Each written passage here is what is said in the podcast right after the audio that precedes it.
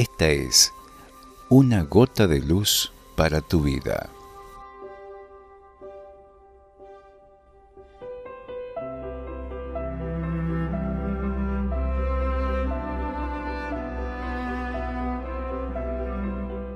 No debemos permitir que alguien se aleje de nuestra presencia sin sentirse mejor y más feliz.